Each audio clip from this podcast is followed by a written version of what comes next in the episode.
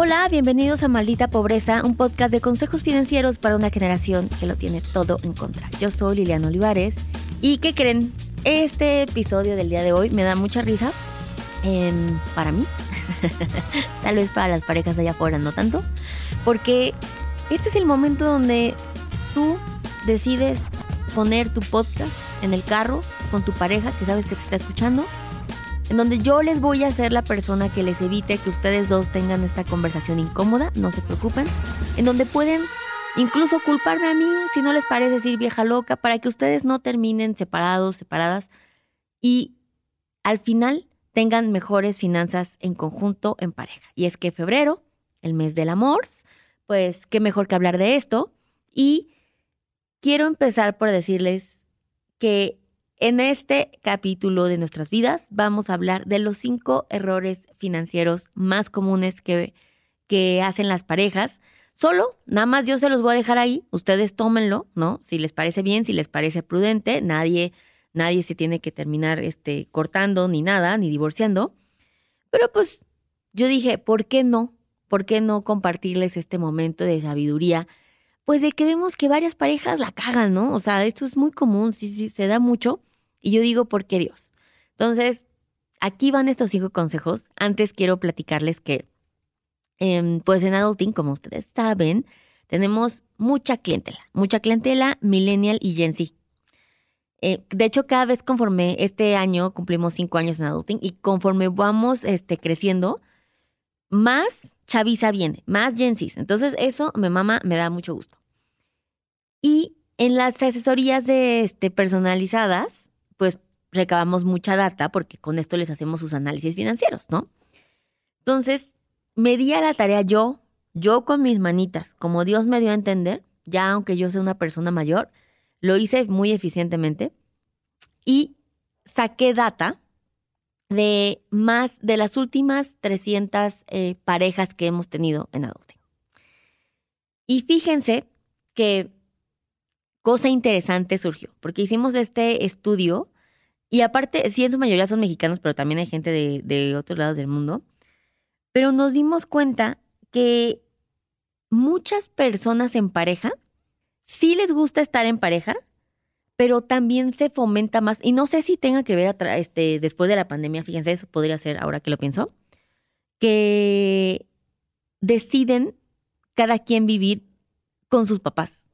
Y usted dirá, claro, Liliana, porque dices que tienes Gen Z, ni modo que vivan juntos. No, señor. Estamos hablando de parejas entre 23 este, y 32 años, que, o sea, si ustedes este, ubican en Estados Unidos a los 18 ya te sacan de tu casa para siempre, ¿no? Pero aquí básicamente em, nos damos cuenta que prefieren de que, mira, mejor tú en tu casa, yo en la mía, nuestros papás nos ahorran un chingo de gastos y pues así nuestro, nuestro amor perdura. Y está cañón porque es real, o sea, las personas sí prefieren eh, tener eh, cada quien vivir en su, en su, pues con sus padres, ¿no? Que juntos. Ese es un dato que me dio mucha risa porque dije, esto tiene todo el sentido. Nada como decir ya, güey, vete tú a tu casa. No solamente eso, no solamente descansas y tienes tu espacio, sino que aparte, lo es muy probable que al menos los gastos, aunque tus papás no te mantengan, pon tú, los gastos se difieren, ¿no? O sea, como que la luz, etc. Entonces, pues qué mejor que, que mantener tu relación mientras tus papás te siguen ayudando, te dan dinero. Y otro dato que me dio muy, este, me dio mucha, mucha curiosidad que, que saqué, y yo mientras lo hacía decía, ¿cómo es posible?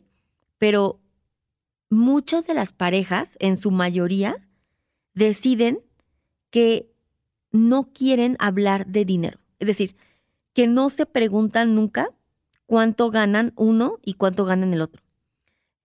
Es muy en su mayoría. Entonces está cañón porque es, ¿cómo puedes creer que personas de ya nosotros en nuestra edad, con esta apertura en donde se supone que ya no hay tabús ni cosas así, en su mayor, más del 50% de las parejas no saben cuánto gana su pareja. Tienen una idea, pero no saben específicamente cuánto es su sueldo, lo cual está muy cabrón, porque yo siempre les digo que, güey, en la pareja hablamos de, hablan de coger, y Dios nos libre de que digas de cuánto te llegó la quincena. No mames, da lo mismo, ¿sabes? O sea, es estúpido que no hablemos de eso porque es solo un número. El problema de por qué las personas no hablan de dinero es porque claramente está asociado a que tiene que ver con tu valor como persona. Entonces nadie quiere admitir con el otro el decir como puta, güey, yo valgo 30 mil pesos al mes y tú vales 50 mil pesos al mes. Y esto es un error completamente idiota porque nadie está diciendo eso.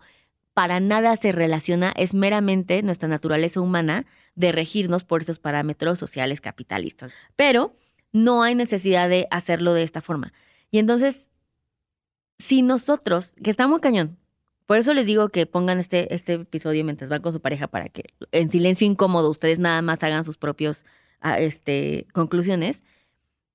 ¿Qué tendría de malo el que cada uno supiera qué esperar financieramente del otro? Entonces vamos a empezar con los primeros cinco errores. El primer gran error es justo este, que no tengas claro la expectativa financiera de tu pareja. Es decir, ¿cuánto puede, puedes tú irte de viaje al mismo lugar que yo me quiero ir de viaje? No lo sé. Porque no sé tus finanzas, porque yo no sé, nunca me has dicho, porque, y aguas. O sea, no quiere decir que tengan que ser auditados el uno del otro, pero qué tan importante tendríamos que aclarar y cuántos problemas y cuántos, eh, este, como estas, ¿cómo se dice? Em, como estos problemas no hablados en estas líneas, ¿no? Se generan estos conflictos porque, puta, güey, pero pues es que yo, a mí sí me alcanza tal vez para irme, no a los tal, ¿no? Yo, yo a mí sí me alcanza para irme a un hotel chido, pero pues la otra o el otro no le, no le alcanza y qué pena, y entonces la otra persona dice como, güey, este, pues yo creo que más bien, em, no, sí, nos quedamos en el que tú quieras, ¿no? Y eso está muy chido al principio, todo muy romántico, pero pues, pasa el tiempo y ¿qué pasa? La otra persona en la pareja está harto o harta de ceder, porque dice, puta, güey, yo sí, yo a mí sí me alcanza, ¿y por qué tú no, no? Y tal vez la otra persona no quiere gastar en eso. Entonces, setear expectativas financieras, ¿y a esto qué me refiero? Error de no preguntar, oye, para ti, ¿en qué es importante invertir tu dinero? Esta pregunta es sumamente em, libre de cualquier tipo de connotación negativa, no está, le está juzgando a nadie, no es impertinente, es curiosidad genuina que nos permite construir. Entonces pregúntese, pregúntese, oye, ¿y a ti en qué te gusta invertir tu dinero? Y entonces, si respondemos que si en viajes, en experiencias, a mí me gusta construir mi patrimonio, ah, te da una claridad de qué esperar con la persona en la que tú estás. ¿Ok? Entonces, ese es el primer error financiero, no hablar de las expectativas que cada uno tiene respecto a su propio dinero. ¿Ok? Error número dos. Básicamente siempre yo les digo que las finanzas en pareja se llevan con porcentajes. No dividido a la mitad, mm, no debería estar cargado hacia un lado hacia el otro, a menos que así fuera el acuerdo. Y ojo, también quiero decir como este, este disclaimer, ustedes son libres de hacer lo que quieran y manejar su relación de pareja como quieran. Solamente me es importante hacer un episodio de esto porque es la segunda causa mundial de divorcios, que es el dinero. Entonces, claro que es un pedo, ¿no? No lo estamos haciendo del todo bien. Así es que, obvio, aquí implicaría él, ok, yo puedo aportar. Y a ver, también hay un punto en la pareja que es relevante hacer esto, ¿no? No es este, no es como, hola, el primer day de Bumble, ¿no? Así de, no lo vas a poner tal vez en tu bio. Pero, güey, ya me acaba de ocurrir que si yo tuviera un profile en Bumble, totalmente pondría así de, en la primera este, date yo sí hablo de dinero. Totalmente haría un perfil así. Pero bueno, es otra cosa. Espérenlo. Si, si algún día regreso al mercado, este, ser esa persona que datea y hable de eso. Pero, regresando al punto importante, hay un punto, claro, que por supuesto que tiene este sentido el hablar de dinero. Y ese tal vez no es en el primer date, es cuando ya estamos construyendo una vida juntos, cuando se está poniendo todo más serio. Y aún así, yo, muy personalmente, porque pues Liliana intensa y ni modo que la fundadora de Adulting no habla de esto, ya lo tengo tan normalizado, que diría, pues sí, güey, porque vamos a estar saliendo, ¿no? Entonces, hablar en proporcionales. Ese es el... Eh, no hablar en proporcional sería el segundo error financiero, que implica, oye, yo tengo para poner para la renta del DEPA que vamos a buscar el 30% de dinero y tú el otro 30% de dinero, ¿no? Y entonces, ¿cuánto te dio? Ah, no, pues mira, a mí mi 30% son 20 y el tuyo son 30. Ah, no sé. 50 mil pesos tenemos, órale. Bueno, escogí una pareja claramente muy millonaria. Pero bueno. Ah, entonces eso nos alcanza para rentar. Estoy hablando de que en ese momento ya se habla así, ¿no? Y hablarlo desde el principio. Tú pagas una vez o tú pagas la otra. Y tal vez alguien diga como, no, güey, porque tú siempre chupas un chingo yo nunca, ¿no? O el decir como, yo siempre tengo para poner en las vacaciones este porcentaje o para poner en salidas este porcentaje. Entonces, ese no tener la claridad de cuánto dinero el otro puede poner ahora sí para cosas de la pareja es un error típico que debemos evitar y que sobre todo nos va, se los juro, mm, cuando hay pedos de dinero, saca lo peor de las personas. Se los digo por experiencia, en el que yo veo tanta pareja que ahí ya es, porque ya no es tanto el dinero, ya es un acto de, ah, o sea, qué codo o qué coda, o no me está reflejando su amor a través de esto, o porque a mí sí y a la otra, este, a la otra sí le daba y a mí no, o porque este tipo de, de, de contaminación que genera a partir del dinero es bien complicada si no se quedan claros y no tienen nada de malo. Al final, tener, es, tener acuerdos los más claros posibles permiten que la pareja tenga más oportunidad de explorar la relación interhumana desde otro lado con otros problemas más complejos que el dinero. El dinero son matemáticas, acuérdense. Se, deben poder responder y controlar de formas mucho más sencillas, ¿ok? Tercer error básico que cometen común de las parejas, que es el dinero es de todos. Este error, bueno, me caga, me caga, así, lo digo abiertamente cuando lleguen, ay, espero que nunca me haya pasado que me esté escuchando alguna clienta, pero siempre es como, oye, ¿tienes tu ahorro? Sí, sí, mi esposo sí tiene, sí tiene los ahorros, ¿no? Voy a decir este caso porque este es un ejemplo, estoy hablando obviamente muy cis yo y muy en una relación súper hetero, pero estoy literalmente hablando de un este, caso específico. Y yo como, ok, pero tú, ¿tú tienes tu ahorro? Es como, o sea, no, pero ni te preocupes, o sea, el fondo de emergencia sí lo tenemos. Este, y me pasa un chingo, ¿eh? O sea, ni siquiera estoy hablando de una persona en particular, ya me ubiqué que esto me pasa, que esta es de las respuestas más comunes. Y es una de las dos personas en la pareja mantiene los ahorros porque el dinero como que es de todos. Y es, no, cada quien somos individuales y requerimos tener nuestras propias herramientas para contribuir en este mundo capitalista. Dividir esas herramientas con la pareja es la peor idea, porque eso genera un control sobre la otra persona, aunque sea sutil y aunque no sea usado en tu contra. No estoy diciendo que eso sea una mala persona la de la pareja que lo utilice, pero me refiero a que hay un control en donde no está siendo parejo, en donde tú tienes nuestros ahorros y yo no en donde si a ti te pasa algo, va a ser más complicado que yo tenga acceso. O si algo pasa, ahora sí, eh, en donde alguno de los dos se ponga culero, yo no tengo ese control, ni ese poder, ni esas herramientas para acceder a ese dinero. Y este episodio no es para que yo me ponga como Lupita Alessio, pero en mi experiencia, que es basta por mis matrimonios, o tal vez por eso no podría hablar, no, porque jamás hemos tenido problemas de dinero, quiero decirlo, pero todo el mundo es capaz de todo. Y cuando un poder, cuando el poder del el control está más cargado hacia una persona de la pareja que la otra, alguien está en desventaja, siempre. Y esa desventaja tiene consecuencias. Inseguridad, el sentirse desprotegido, vulnerabilidad, etc.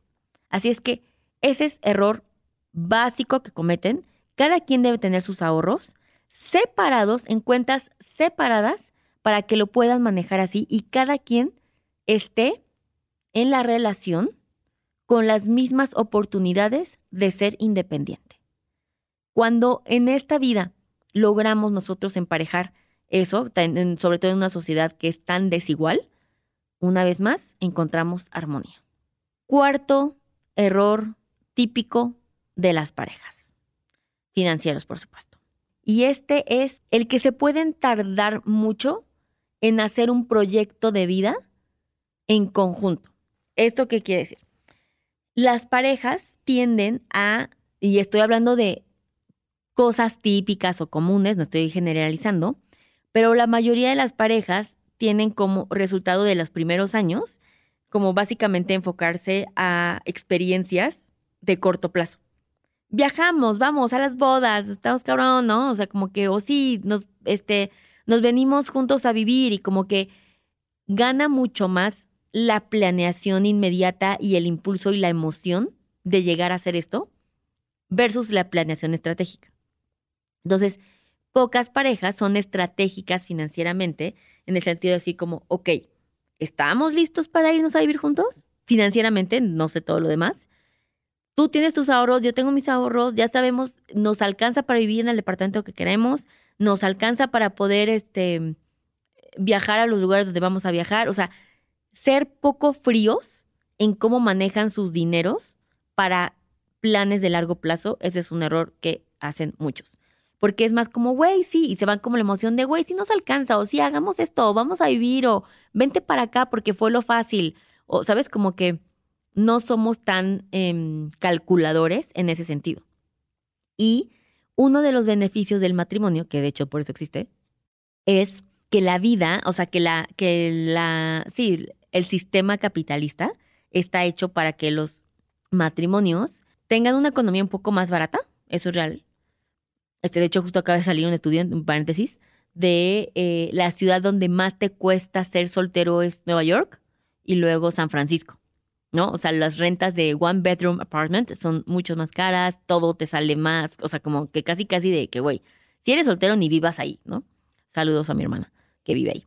Entonces, este, este punto de dejarnos ir y de que podamos eh, tomar ventaja de ser pareja financieramente, no lo hacemos. Al contrario, nada más necesitamos a otro pendejo igual que nosotros que se emocionara para tomar las mismas decisiones estúpidas y nadie dijo, güey, lo estaremos haciendo bien, lo estaremos haciendo mal. Entonces, muy pocas parejas, de hecho, quisiera decir que las de adulting son esas muy pocas parejas, que en, en el contexto de cuántos millones somos, que dicen, güey, sí queremos hacer un plan, y ya no estoy hablando ni siquiera de hijos, sino para nosotros. Entonces, no tomar decisiones estratégicas para el futuro es un error muy común. Ahora sí, vamos al quinto error de la pareja que es muy común. Y es no pagar, o sea, económicamente, literalmente no retribuir la labor de alguien que decide quedarse en casa. Es decir, la falta de pagos a las amas de casa o amos de casa es el error más común, sobre todo en nuestra sociedad, no solo mexicana, sino latinoamericana. ¿Y a qué voy? Como pareja decidimos tener un acuerdo y tal vez las dos personas poner una pausa en su carrera, ¿no? O ser la persona que tome menos, este, Em, pues sí, que tome menos oportunidades profesionales. Si ya tal vez la convencionalidad de la ama de casa en México ya no se vive tal cual, porque nuestra generación como mujeres ya es como, o sea, somos un poco más activas, aunque sea a través de que redes, güey, ¿sabes? O sea, vendiendo algo, o sea, sí, sí nos cuesta trabajo solamente, ay, yo voy a quedarme en mi casa a planchar, o sea, eso ya no existe, muy poco, pero sí hay una decisión de, ok, si vamos a tener hijos, si esto está pasando, sobre todo esa, raíz de los hijos, una de las dos personas suele bajarle el ritmo al empuje en su carrera profesional. ¿Y qué creen? Eso tiene un costo. Y las parejas no están dispuestas como a discutirlo o verlo así, porque es como, bueno, pues yo hago esto y tú haces lo otro y chido, ¿no? Y es como, ajá, pero el que yo haya dejado atrás mi vida profesional me hace el que yo ya no adquiera experiencia laboral, el que no voy a poder obtener otros, el mismo puesto que yo hubiera podido tener si no hubiera interrumpido mi carrera, el que no voy a tener acceso a un sueldo más alto, capacitación, etc. Y eso tiene un costo. Entonces, la forma correcta de decidir, estoy hablando, again, solo financieramente, cómo tomar ese camino es a través de evaluar si a la pareja que está siendo la proveedora del dinero tiene que considerar pagar casi un sueldo, por así decirlo, a la persona que está pues sacrificando su vida profesional. Y esto se puede hacer a través, y no es el gasto, no es el gasto. Eso es como que, güey, tú te haces cargo de la casa y lo tienes que hacer.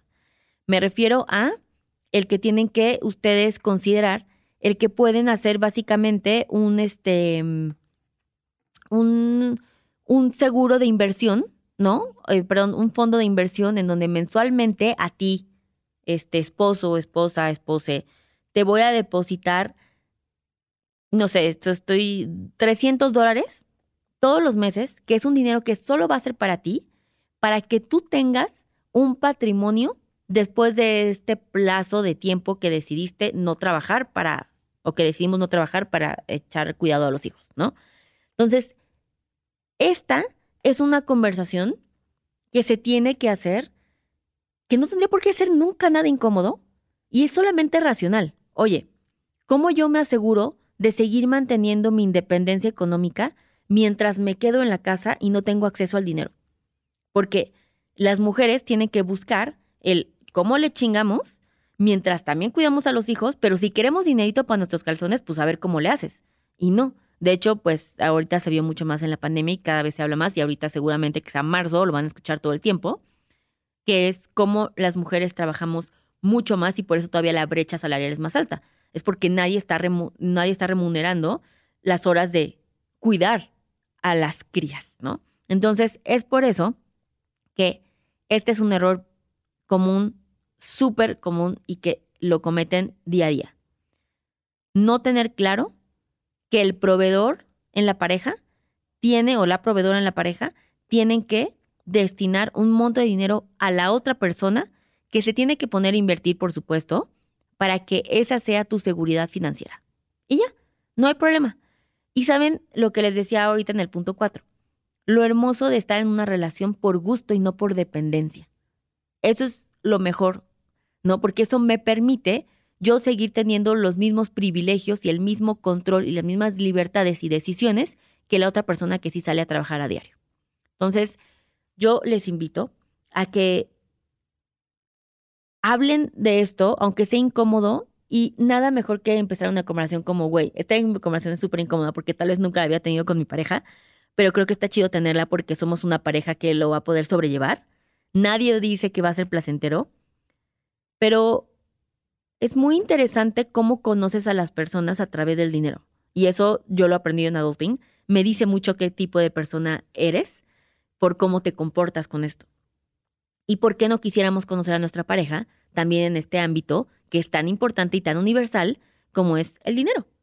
Así es que, miren, pa' pronto, ¿saben? Este, al mal paso darle prisa. Hoy dije muchas frases de señora mayor, como ya lo mencioné, pero les juro que los va a poner en un lugar mucho más liviano después de tener esta tensión. Y no va a haber malentendidos y vamos a saber que eso es solo uno de los aspectos más que hablamos que va que va a ser transaccional, ¿no?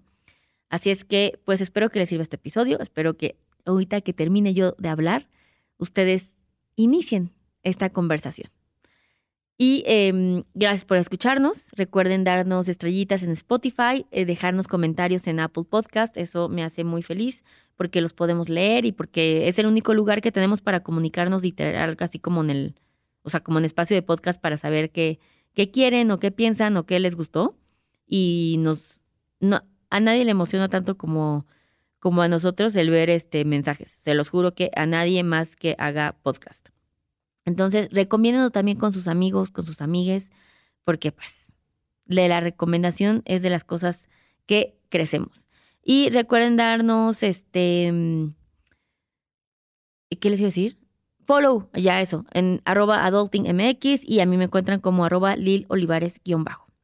Y pues nos vemos. Bye. Este programa fue producido por Mitzi Hernández y Karina Riverol. Los ingenieros de grabación son Héctor Fernández y Edwin Santiago.